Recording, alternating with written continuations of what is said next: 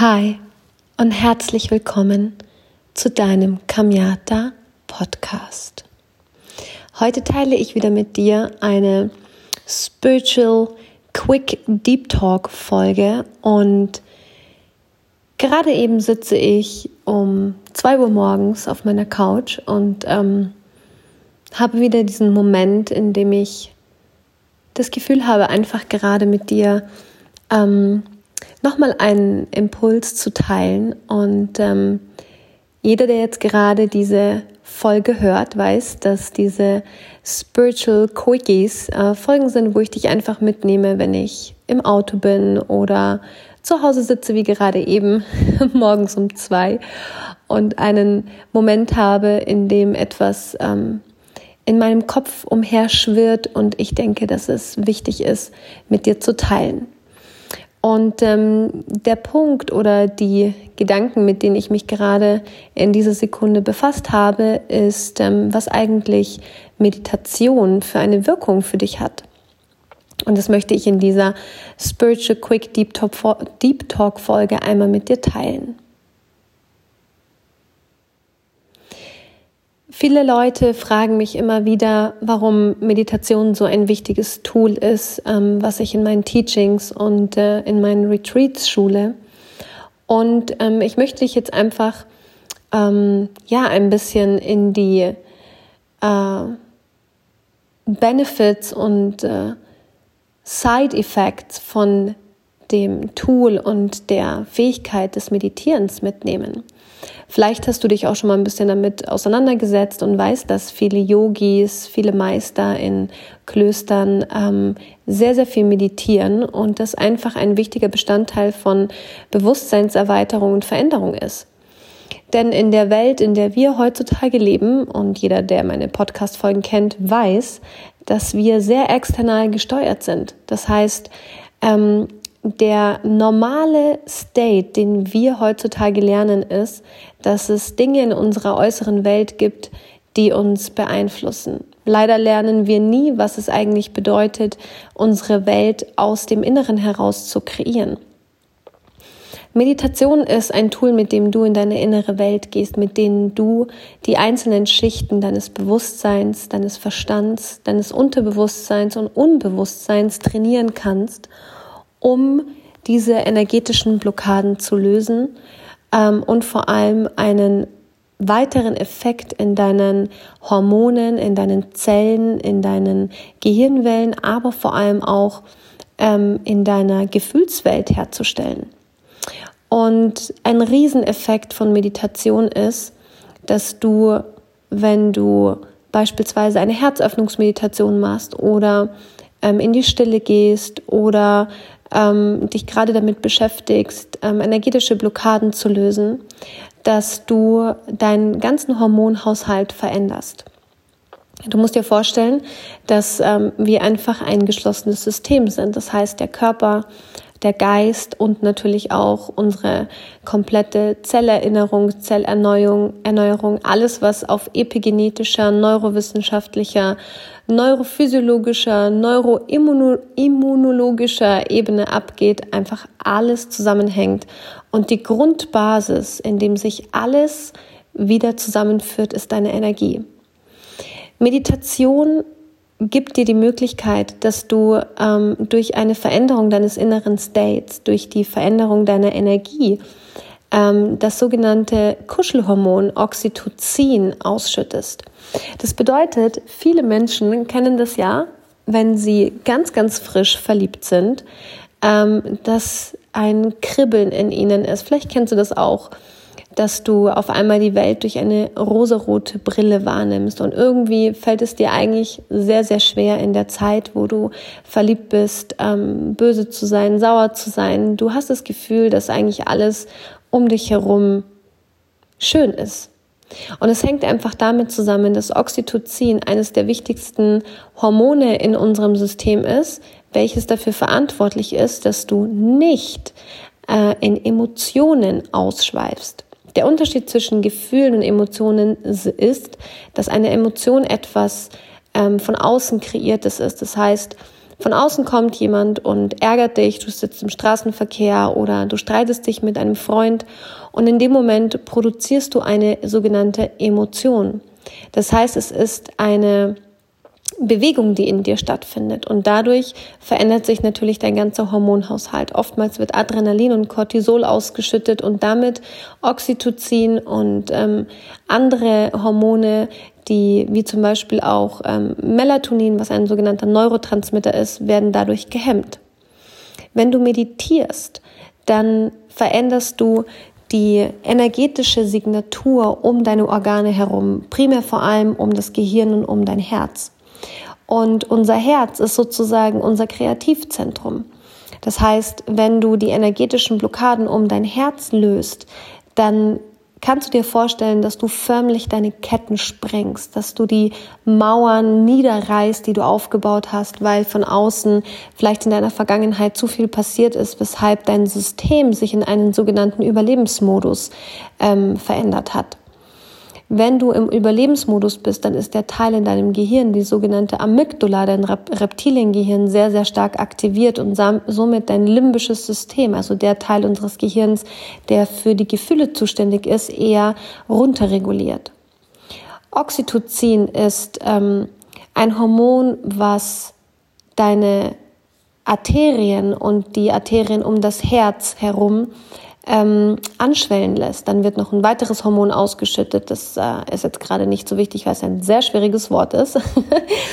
Aber ähm, was viel, viel wichtiger ist, dass du durch die erhöhte Oxytocin-Ausschüttung gar nicht in der Lage bist, Groll oder Hass oder Angst oder Ärger zu spüren.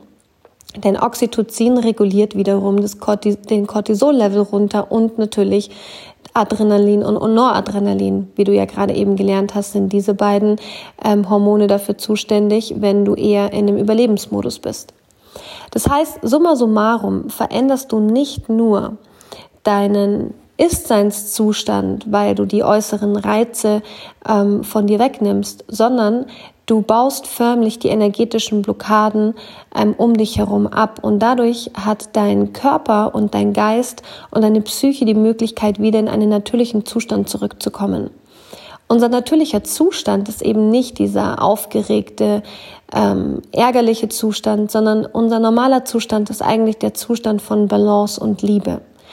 Und wenn du durch die Meditation an deinen energetischen Blockaden arbeitest, ob du dir bewusst darüber bist oder nicht, ähm, regulierst du deinen Hormonhaushalt wieder zurück in die Balance. Und dadurch fällt es dir natürlich schwer, wenn der Oxytocin-Level oder das Oxytocin-Level in deinem Körper steigt, dass du anfällig bist für äußere Reize, die dich wieder in einen sogenannten Überlebensmodus bringen. Es ist sozusagen nicht möglich, dass du schnell reizbar bist oder dass du viel Angst in dir trägst oder irgendwelche Horrorszenarien in dir aufbaust, weil einfach dein ganzer Hormonhaushalt auf Homöostase und Balance gepolt ist. Das heißt, du kannst dir das so vorstellen, als würdest du wieder mit deinem eigenen Leben in eine Romanze fallen, als würdest du dich wieder zurück in dein eigenes Leben verlieben und auf einmal wirst du merken, dass alles um dich herum nur aus deiner disbalancierten Perspektive so unlösbar oder ärgerlich oder angstvoll erschienen ist.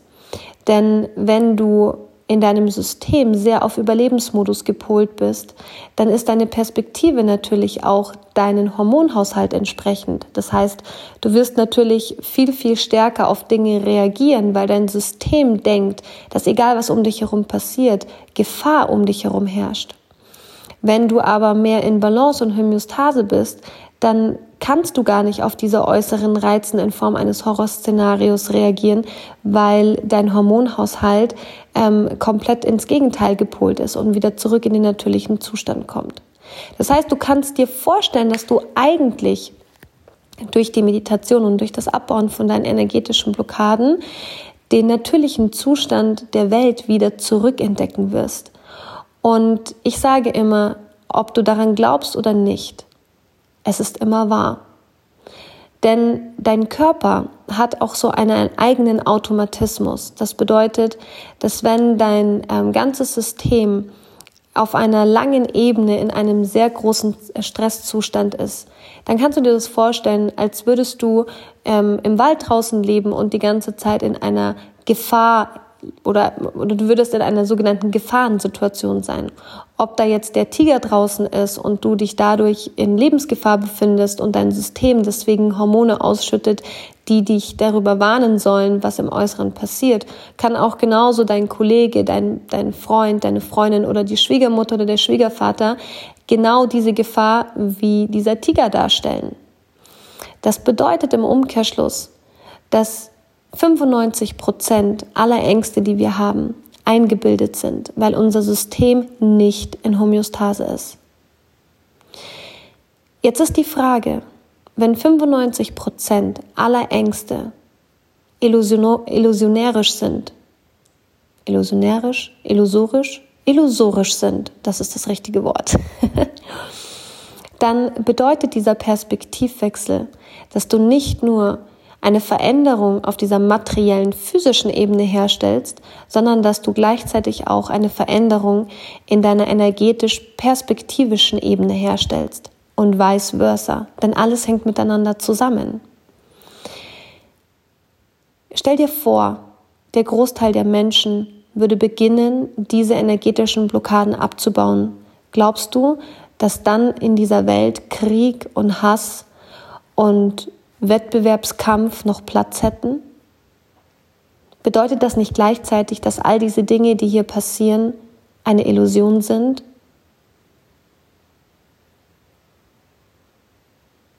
Für den Frieden zu kämpfen ist wie für die Stille zu schreien.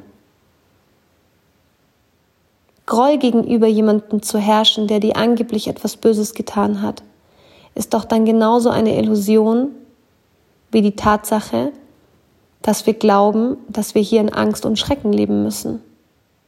Stell dir vor, mehr Menschen würden beginnen, ihre innere Welt aufzuräumen. Ein chinesisches Sprichwort besagt, wenn du deine innere Welt aufräumst, dann ist die äußere Welt in Ordnung. Stell dir vor, mehr Menschen würden sich mit der Entwicklung ihrer Seele und ihres Bewusstseins verbinden. Denkst du nicht auch, dass Liebe, die wahre Liebe, diese große Liebe, diese bedingungslose Liebe, dann mehr Einzug in unserem Alltag erhalten würde? Glaubst du, dass bestimmte Systeme dann noch die Möglichkeit hätten, aktiv zu sein?